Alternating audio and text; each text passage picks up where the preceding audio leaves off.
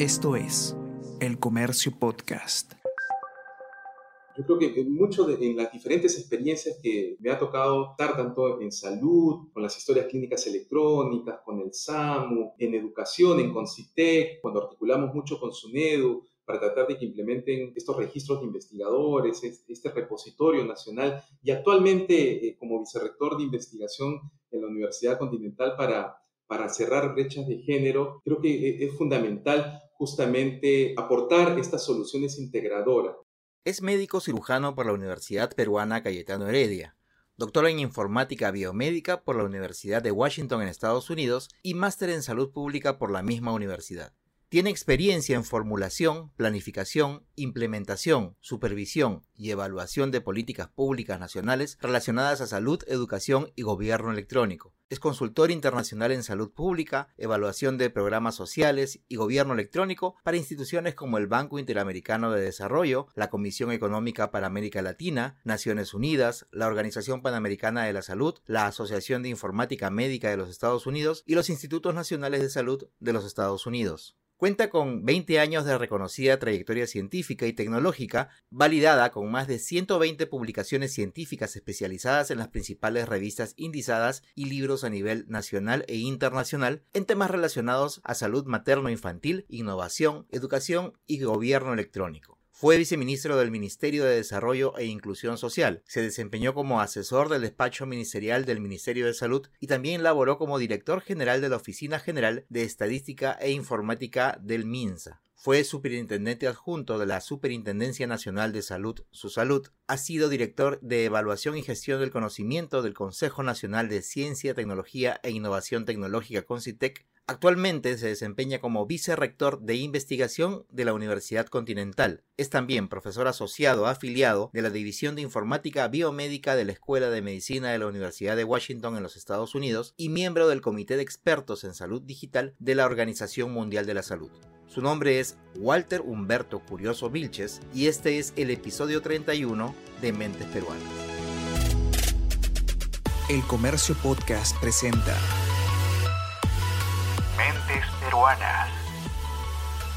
¿Cuáles son los puntos positivos y los puntos negativos que usted ha podido identificar con respecto a cómo respondió la ciencia peruana ante esta emergencia sanitaria? Bueno, definitivamente eh, la pandemia por el COVID-19 eh, nos encontró eh, con una falta de preparación, ¿no? no definitivamente no estuvimos preparados ante tal evento sin precedentes eh, en, los, en, las últimas décadas.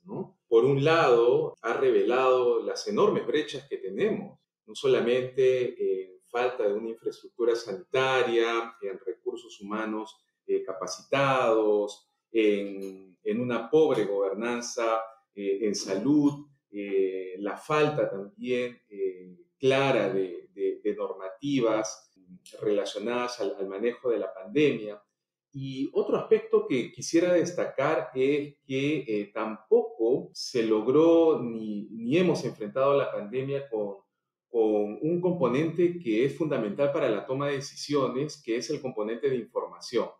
Eh, esta pandemia eh, definitivamente reveló también la falta de un sistema de información oportuno y en tiempo real en el cual pueda proveer no solamente información, sino conocimiento para una apropiada toma de decisiones. Y esto en realidad viene de años. Y lo cual es fundamental porque en realidad justamente en situaciones como pandemia es donde necesitamos y, revela la necesidad de contar con datos, información actualizada, de tal manera que podamos saber cuántos médicos se encuentran por distrito, cuántas enfermeras se encuentran por localidad, por institución, cuántas camas UCI necesitamos, el mapeo eh, de los hospitales también y toda la demanda que, que, en realidad es muy dinámica y por eso necesitamos datos actualizados, oportunos, de calidad, para que nuestros los tomadores de decisiones puedan tomar mejores decisiones. Eso por un lado, ¿no? Sin embargo, sí han habido avances, han habido algunos avances normativos que ayudaron, digamos, a enfrentarnos y responder de alguna manera a la necesidad de la pandemia, ¿no? Por ejemplo, destaco la normativa relacionada a telesalud, ¿no? Que por primera vez permitió que un profesional de la salud pueda atender a distancia a un paciente o a un usuario de salud. Destaco que también se ha comenzado con todo un movimiento de datos abiertos y la necesidad de promover datos abiertos de parte del gobierno para que cualquier persona, la academia, organizaciones no gubernamentales, investigadores puedan aprovechar y darle valor a esos millones de datos que se colectan actualmente. Definitivamente, eh, esta pandemia eh, nos ha revelado y, seguimos enfrentando eh, serios desafíos eh, económicos, políticos, sanitarios, etcétera, pero también resalta las grandes oportunidades que tenemos, ¿no? Y eso yo creo que es un aspecto que, si bien es cierto, lo, miro con, con, mucha positividad, debe también ser una oportunidad para remodelar, para cambiar, para optimizar, para reformular eh, no solamente la parte prestacional de salud, la parte de cómo se debe financiar en salud, cómo se debe supervisar eh, en salud también, ¿no? Y una gran necesidad de fortalecer recursos humanos, ¿no? Otra de las cosas que hemos visto es que aparte de esta, eh, del gran desafío de, de, los pocos recursos humanos que tenemos en salud, necesitamos programas sólidos, sostenibles, colaborativos, mirar cómo podemos fortalecer eh, eh, la alianza público-privada e inclusive los vínculos nacionales e internacionales para fortalecer programas de capacitación en diversos temas, temas de sistemas de información, temas de gobierno digital, temas de ciencias de datos, ¿no? Necesitamos más científicos de datos, ¿no? Y todo esto también con miras a, a, contar con una, una, mejor planificación, ¿no? Que obviamente va a demandar eh, inversión importante, eh, del gobierno, pero también fortalecer la gobernanza, fortalecer el liderazgo, ¿no? De tal manera que estas acciones políticas de Estado sean sostenibles y con una visión, a futuro, ¿no? Con una visión prospectiva para poder afrontar otras pandemias que definitivamente van a llegar la mayoría de personas de a pie hemos eh, descubierto que no está todo centralizado, que existen básicamente cuatro subsistemas de salud que conviven entre ellos y que no conversan entre ellos y que no comparten información. Hemos visto cómo no hay una manera estandarizada o no ha habido una manera estandarizada de recolectar la información sobre al inicio el avance de los, de los casos detectados, luego el tema de los fallecimientos, etcétera, etcétera. ¿Por qué cree usted que ese ha sido uno de nuestros, de nuestros puntos más bajos en, el tratamiento de, esta situación, teniendo en cuenta que, sobre todo en estas épocas, manejar la información y poder gestionarla de la manera más adecuada nos iba a dar más herramientas para tomar mejores decisiones. Este es eh, un, reflejo eh, en parte por, por, la fragmentación del sistema de salud que tenemos, ¿no? Esta fragmentación del sistema de salud se refleja en la fragmentación de los sistemas de información en salud, ¿no? Eh, pero también va de la mano por, por la falta de, de, o, o, la poca visibilidad y la poca atención a la gobernanza de datos, ¿no? No hemos tenido un modelo de, arquitectura de datos, es decir, para poder intercambiar información, cual denominamos técnicamente la interoperabilidad, necesitamos que estos datos conversen entre sí. Pero eh, a pesar de que tenemos normativa para intercambio de datos en salud, es una normativa de, intercambio y de estándares de datos en salud desde hace 15 años por lo menos, hasta ahora no se pone en práctica, por diversas razones. Entonces, por un lado, eh, no ha habido suficiente inversión del fortalecimiento de los sistemas de información, a pesar que han habido importantes avances. Por otro lado, los datos han seguido generándose, han seguido acumulándose, pero no se le ha dado la, explotación debida de esos datos para generar valor a, a esa información. Y por otro lado, también hemos visto y nos ha revelado esta pandemia que no solamente hemos enfrentado la pandemia por el COVID-19, hemos enfrentado y seguimos enfrentando una epidemia de la desinformación, eh, que también lo hemos visto que, puede ser muy riesgosa, inclusive puede llevar a, eh, eh, a la muerte. ¿no? Entonces, esta necesidad y esta sobreabundancia también de información que nos lleva al riesgo de infodemia, de desinformación, de los fake news, también demanda la necesidad de mejorar nuestra cultura de divulgación científica. También ha revelado en realidad la necesidad de que necesitamos también contar la ciencia eh, de manera que pueda ser entendida, ¿no? Porque eh, normalmente muchos científicos se forman, tienen muy buena capacidad técnica, pero al momento de cómo esa ciencia y cómo esos resultados se trasladan al público, es decir, eh, cuál es el valor que tiene en la comunidad, cuál es el valor que tiene en la población, existe una brecha, ¿no? Y hemos visto la necesidad imperante que es que el público confíe en la ciencia qué deberían hacer las siguientes autoridades para reforzar, no sé si refundar o reconstruir, pero por lo menos para reforzar y a partir de eso empezar a construir un mejor, un mejor sistema de salud local? En, primer lugar, eh, obviamente existen las prioridades, ¿no? lo, que obviamente es visible, es decir, eh, garantizar el abastecimiento, la distribución oportuna y apropiada de las vacunas, del oxígeno, fortalecer las camas UCI, recursos humanos, etc. Segundo, es necesario fortalecer también nuestra capacidad de respuesta de la primera línea, es decir, es fundamental contratar más personal de salud, brindarle no solamente mejores condiciones laborales, capacitarlos, pero no capacitarlos en acciones eh, únicas o esporádicas, sino capacitación continua, brindarles incentivos,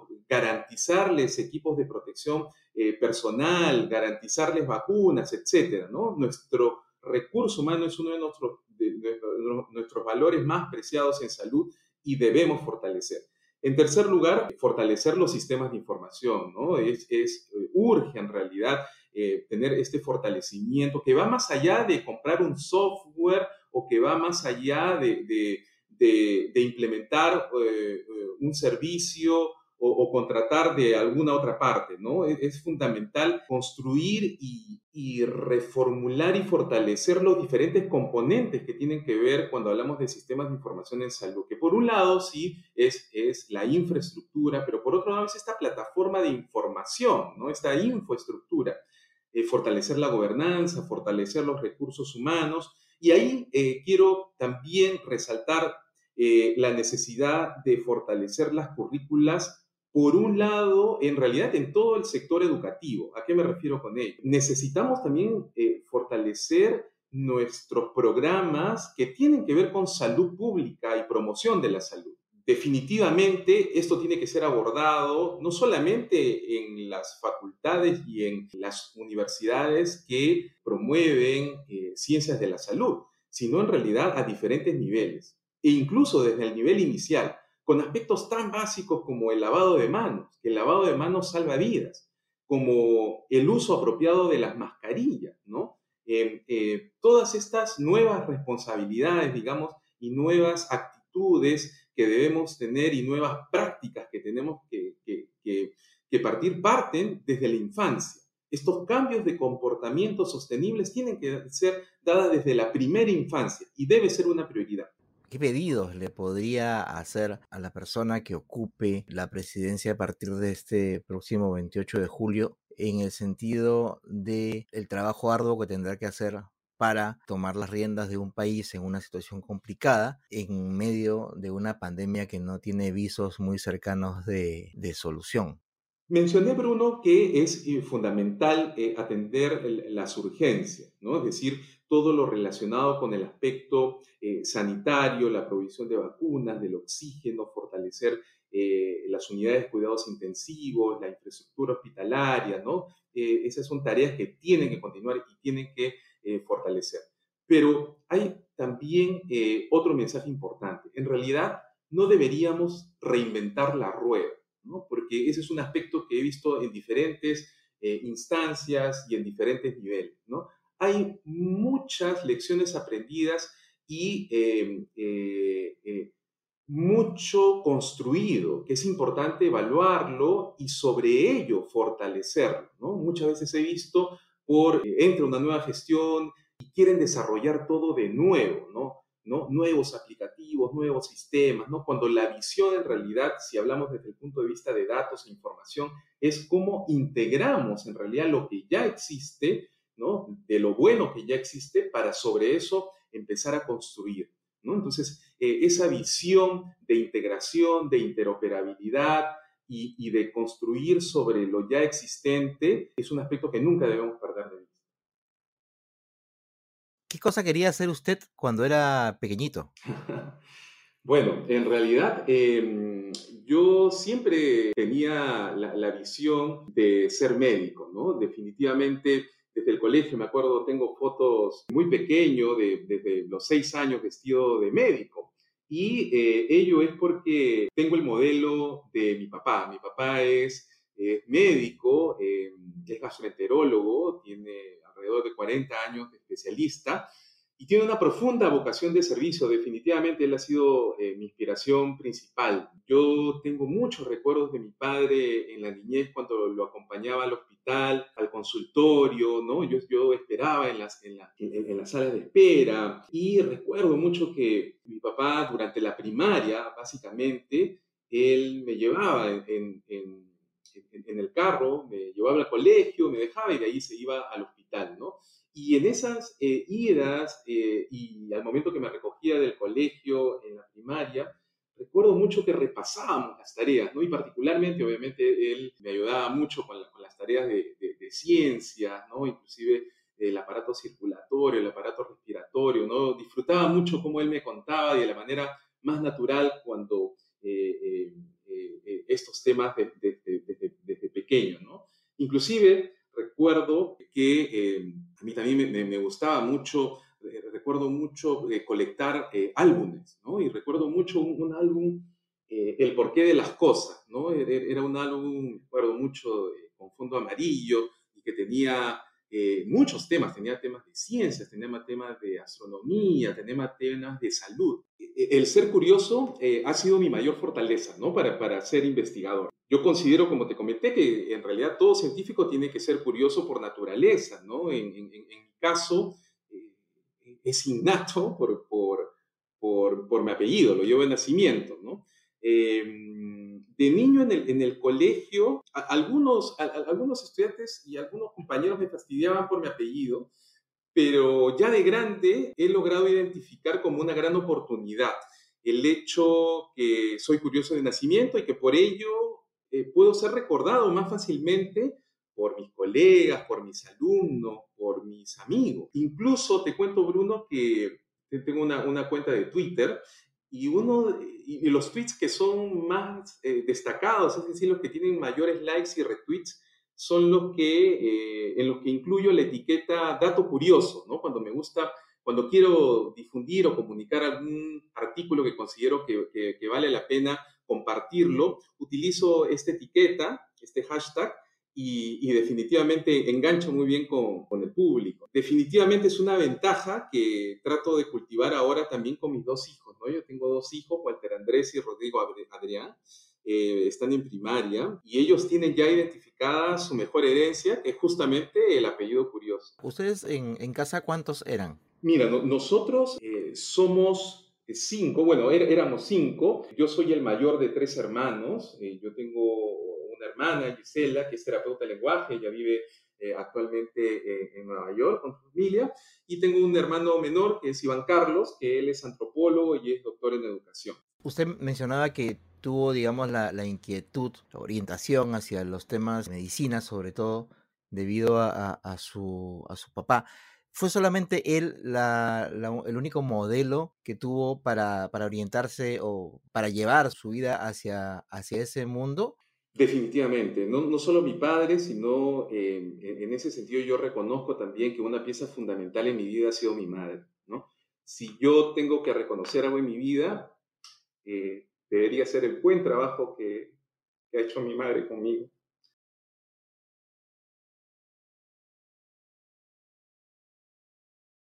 Sí, definitivamente el, trabajo que ha hecho mi madre conmigo y, también con mis hermanos en, formar también y en perfilar nuestra formación de, buenas personas, de hombres de bien, de profesionales íntegros y sobre todo éticos, eh, eh, lo debo a mi madre, ¿no? Eh, ella, bueno, aparte es 100% amorosa, muy dedicada en cuerpo y alma al cuidado y al bienestar de, de, toda la familia y de los hijos, ¿no? Y yo, yo pienso que probablemente ella abandonó sus sueños y sus aspiraciones personales por ser una esposa ejemplar y una madre eh, siendo, siendo joven. ¿Hay algún eh, consejo, alguna de esas frases que de repente ellos solían repetirles a ustedes mientras estaban chicos, que hoy ya de adulto o de repente a lo largo de toda su vida la viene recordando cada vez que está ante ciertas situaciones o de repente alguna de esas frases que siempre le dijeron y de pronto se ha sorprendido usted repitiéndoselas a, sus hijos?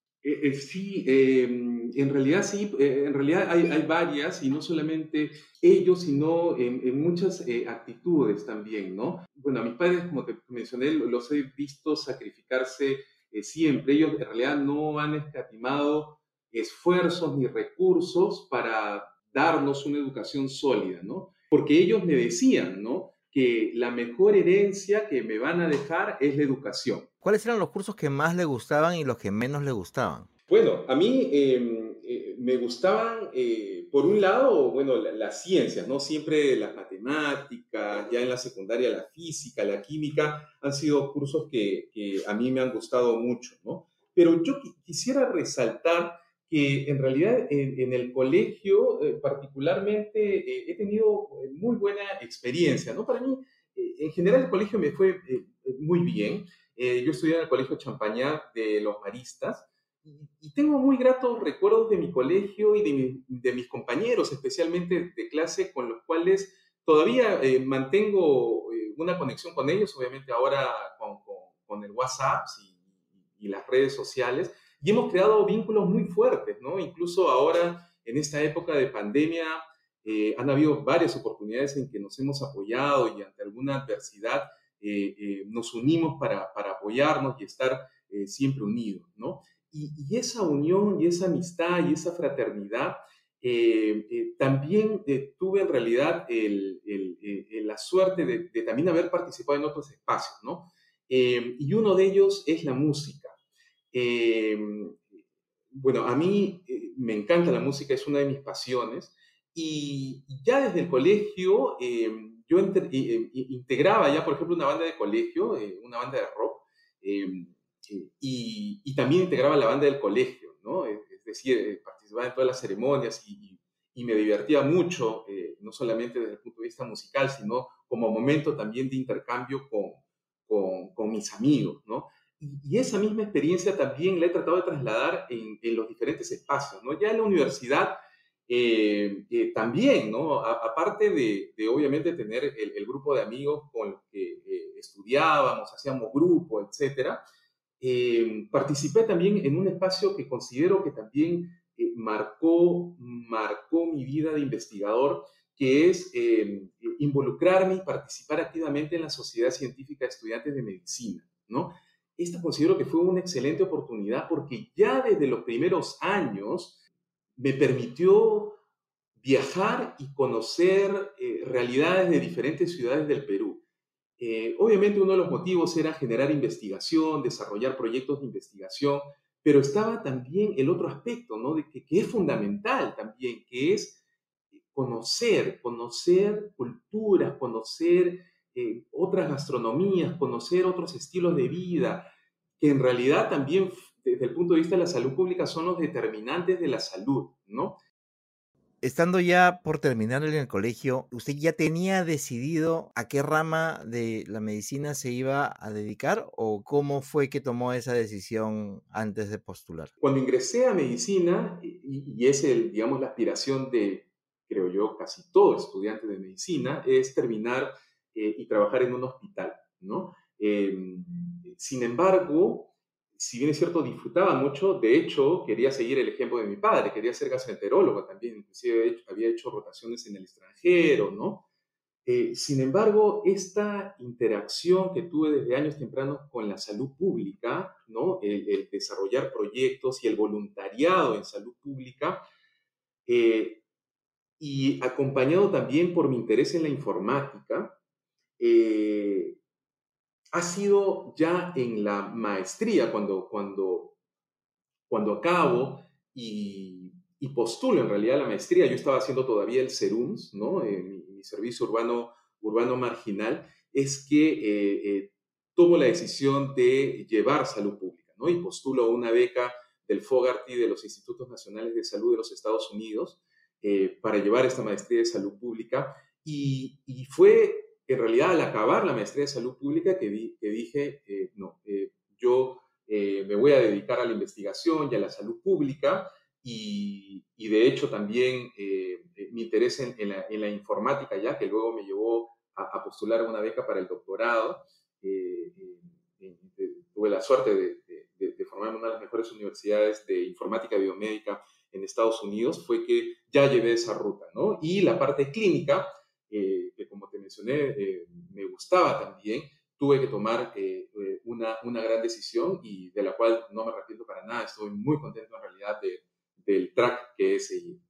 Y dígame, doctor, durante su etapa universitaria, su etapa de pregrado, ¿hubo eh, algún momento, algún pasaje en el que de repente usted consideró tirar la toalla, cambiar de carrera o quizás tuvo la suerte de transcurrir por eh, la formación académica sin ningún sobresalto más allá de lo normal? En realidad, más que eh, tirar la toalla, yo estaba interesado en realidad de justamente explorar y estar interesado en estas otras ramas que no las había, digamos, eh, eh, visto a profundidad en la escuela de medicina. ¿no? Y, uno, y un ejemplo claro ha sido justamente la informática médica. De hecho, cuando me intereso por la informática médica, recién aparecía el Internet en, Perú, ¿no? Y, hay un aspecto eh, muy interesante con respecto a la informática que, que en realidad ahora, digamos, hilando y, tratando de conectar las diferentes experiencias que, he pasado, eh, me doy cuenta que han tenido, que han tenido una influencia, ¿no? Mm, como te mencioné, eh, desde, desde adolescente en realidad, eh, es que me intereso mucho por la música, tocar piano, teclados, guitarra, ¿no?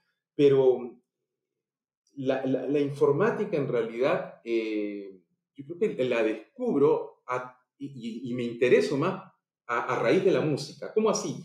Con mi teclado a mí siempre me ha gustado experimentar y, generar eh, secuencias en un formato que se llama MIDI, que en realidad es un protocolo de interoperabilidad, es un protocolo que permite intercambiar eh, eh, datos entre diferentes instrumentos musicales, ¿no?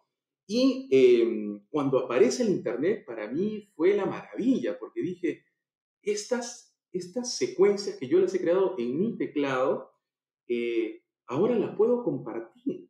Y de hecho así lo hice. ¿Cuál era la forma de compartirlo? Era colocándolas en una página web. Y me acuerdo mucho que mi primera página web, que la hice eh, en, un servidor eh, gratuito en GeoCities, y justamente fue mi interés de promover la música peruana. ¿no? Entonces yo preparaba estas secuencias musicales en mi teclado y luego yo mismo la, la, subía en internet y, era maravilloso, Bruno, poder sentir emoción de cómo personas me escribían de diferentes partes del mundo, ¿no? Eh, que ahora es totalmente natural, ¿no? Pero, pero en esas épocas eh, un correo de Australia, de Alemania, que eran peruanos, ¿no? Que me decían, mira, yo llevo 25 años fuera de Perú y acabo de escuchar tu canción y, me ha emocionado y me ha traído recuerdos del Perú, ¿no? Entonces ahí descubrí el poder que puede tener Internet, eh, en este caso para transmitir información y poder eh, eh, conectar e inclusive provocar emociones y cambios, ¿no? Esta idea de, cómo a través de la música podía conectar no solamente sonidos, instrumentos, es lo que luego he venido a realizar ya en, en otras áreas de, de, de, mi vida, ¿no? Ya luego de acabar la, eh, el doctorado, eh, regreso a Perú, eh, me, invita, me invita el ministro de Salud a formar parte de su equipo en el Ministerio de Salud, donde ingreso como director general de Estadística e Informática del Ministerio de Salud y me encuentro con, con grandes desafíos, ¿no? Eh, la mayoría de información estaba basada en papel, ¿no? Eh, eh, habían sistemas informáticos, pero eran muy limitados, no, no se conectaban, no interoperaban con otros, em, con otros sistemas. Y me acuerdo que el ministro Tejada me dice, Walter, ¿cómo, cómo podemos mejorar esto? ¿no? y ahí es donde teníamos que tomar una prioridad. ¿Cuál es el sistema informático que deberíamos comenzar articulando, integrando? ¿Cuál es el pivot de eh, los sistemas de información? Y priorizamos un, aplicativo que de hecho eh, es el certificado de nacido vivo en línea, que es el sistema de nacimientos, em, que, lo trabajamos con Renier definitivamente, integramos con, bases de datos del ministerio y de hecho fue el primer aplicativo del Ministerio de Salud que fue utilizado por todo el sistema de salud y se, se, utiliza actualmente, ¿no? ¿Por qué pese a la importancia, la relevancia que tiene efectivamente esto de tener historias clínicas eh, digitalizadas, electrónicas, como quieran llamarles, que le permita al paciente atenderse en cualquier centro de salud sin preocuparse de estarse registrando nuevamente o, ingresando sus datos una vez más haciendo el proceso tan tedioso, ¿por qué esto no se puede eh, aplicar, por qué no se puede implementar de una vez por todas? Importante pregunta, Bruno, porque por un lado existe la falsa concepción de que implementar historia clínica electrónica se simplifica en comprar o adquirir o implementar solamente el software de eh, registro de historias clínicas. Y en realidad eso es algo muchísimo más complejo, en el cual en realidad la historia clínica electrónica la debemos abordar como un sistema de historia clínica electrónica. Y como todo sistema, tiene que estar relacionado con otros componentes. Es por ello que eh, eh, también durante la oportunidad que estuvimos en el Ministerio de Salud, el año 2012, establecimos el marco conceptual, es decir, eh, se ve simplemente, se ve de manera, digamos, esquemática como una casa digital, donde el software o el aplicativo que registra historias clínicas electrónicas es solo un componente, solo un ladrillo dentro de los demás ladrillos y columnas que debe tener un sistema de información. Entonces, la casa digital es como un sistema de información en salud donde tiene una base, que es la infraestructura, tiene eh, otras, eh, otros componentes que tienen que ver con la infraestructura, que tienen que ver con los estándares de datos, con el fortalecimiento de capacidades, eh, que tiene que ver con la conectividad y que tiene que ver con columnas, ¿no? Existe una columna de gobernanza, ¿no? Es decir, tiene que haber visión política, liderazgo en impulsar, y, y, tiene que haber otra columna importantísima, que es la de recursos humanos también capacitados, que esto es toda una especialidad, implementar historias clínicas electrónicas, por eso es que existen especialidades de informática médica, existen enfermeras informáticas, ¿no? Eh, eh, profesionales multidisciplinarios que en realidad eh, inclusive pueden participar antropólogos, sociólogos, porque justamente es fundamental explorar las percepciones de los profesionales porque si no exploramos las percepciones y el, software que se implemente o el aplicativo o el sistema que se implemente no responde a las necesidades del médico, no responde a las necesidades de la enfermera, el software, por más que hayas invertido millones de dólares trayéndolo de tal o cual país, no va a funcionar, ¿no? Porque también tiene que ver toda una estrategia de gestión del cambio. Entonces, son diferentes ingredientes que también involucra capacitación, etcétera, para poder impulsar historias clínicas electrónicas y que mayor aún e, es el reto de integrarlas. ¿Hay algún episodio de su vida profesional que usted lo haya considerado determinante, por ejemplo, que de repente haya hecho que usted note ya al paso del tiempo que generó que usted tome un camino distinto al que de repente ya tenía planificado? ¿Ha habido algo, algún momento así como que considere clave en su vida profesional? En realidad han, habido em, eh, muchos cambios y muchos retos en realidad profesionales que he experimentado eh, a lo largo del tiempo. ¿no? Me, he mencionado eh, mi experiencia en el Ministerio de Salud, que fue una experiencia muy fructífera. Em, luego Tuve la oportunidad también de estar en el Concitec, donde me permitió también justamente poder integrar los sistemas eh, y hacerlos eh, más sólidos, eh, de tal manera que podamos construir, por ejemplo, el registro de investigadores, ¿no? En, en, vez de que un investigador esté llenando dato por dato de manera similar a las historias clínicas, ¿no? Por eso es fundamental conectar diferentes sistemas, no reinventar todo de nuevo. Es decir, vincular con bases de datos que ya existen, como por ejemplo Renier. de tal manera que tú solamente ingresas tu DNI y eh, luego ya, digamos, jala todos los datos de RENIEC y completas los datos que te faltan, básicamente. Eso hicimos con el certificado de nacido vivo en línea en el MINSA y en Concitec de manera similar, ¿no? Eh, hoy en día el registro de investigadores que se utiliza también sigue esa misma lógica que, que le implementamos cuando, cuando estuvimos allá. Es decir, em, ingresa el número de DNI del investigador y eh, jala todos los datos que están en la RENIEC muchos investigadores tienen muchísimas publicaciones, ¿no? Algunos tienen más de 100, 200, algunos son muy prolíficos.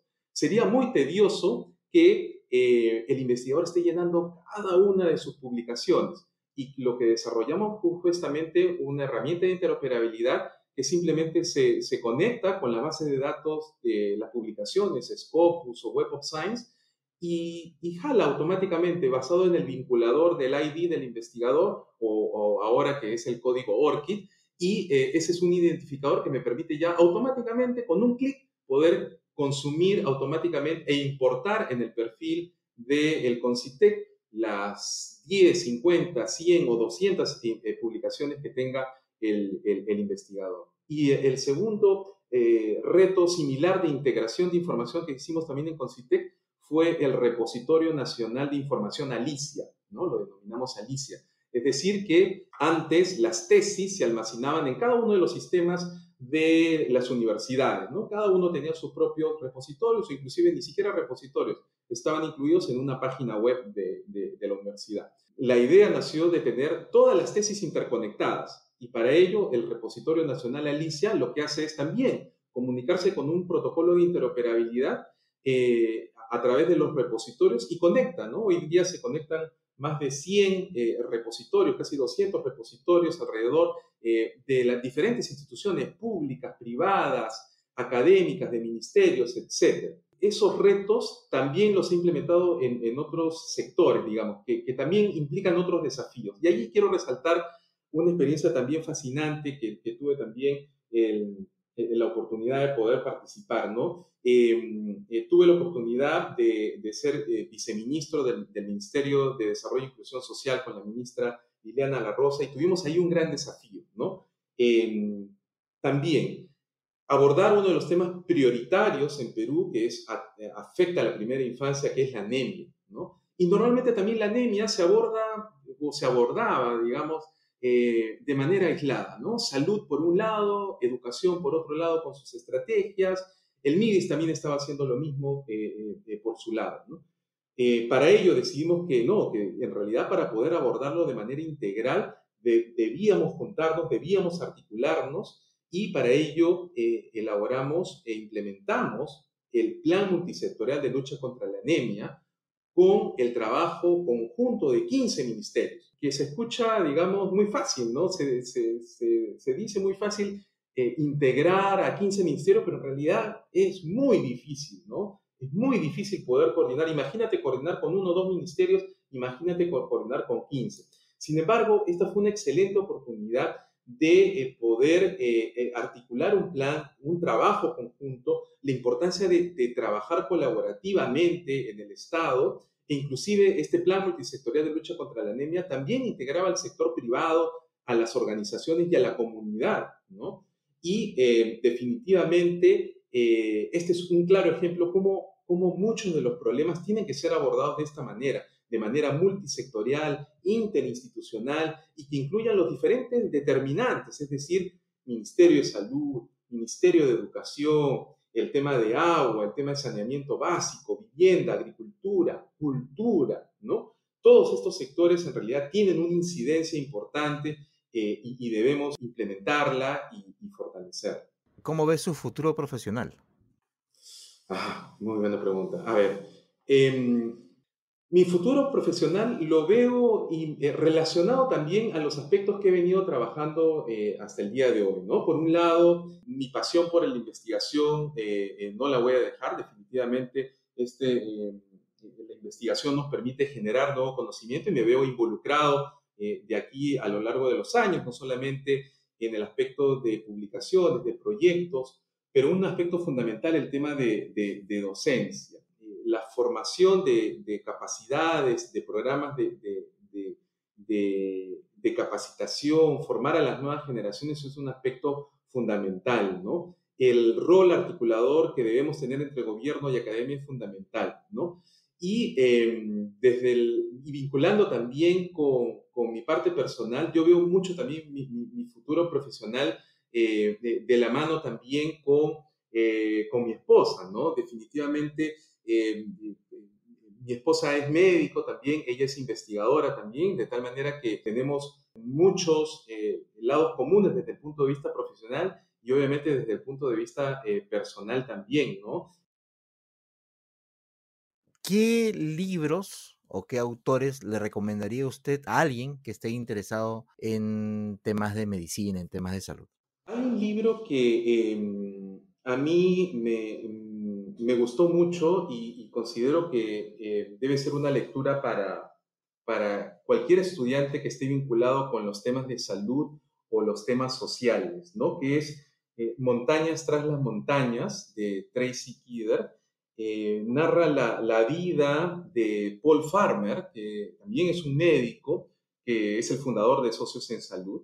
Eh, él estudió en Harvard y luego fue a hacer también proyectos en, Haití, de hecho también acá en Perú tiene una fuerte presencia y considero que, es un libro que, eh, muy inspirador ¿no? para, para, los estudiantes, que de hecho también tiene un, correlato en un documental, ¿no? recientemente el documental se llama Salud para Todos, Bending the Arc en, Netflix y que también aborda no solamente el tema médico, digamos, de lucha contra la tuberculosis, sino también, como mencioné, todos los componentes, los determinantes sociales, ¿no? Que, que van desde el tema económico, que van desde el tema de infraestructura, de saneamiento, hasta los temas políticos, que también es importante que un estudiante, no solamente de medicina, de salud, eh, de, las, de las áreas sociales, también eh, esté eh, muy vinculado, ¿no? Actualmente estoy leyendo un libro que me está gustando mucho, que es eh, Una tierra prometida de, Barack Obama, que también son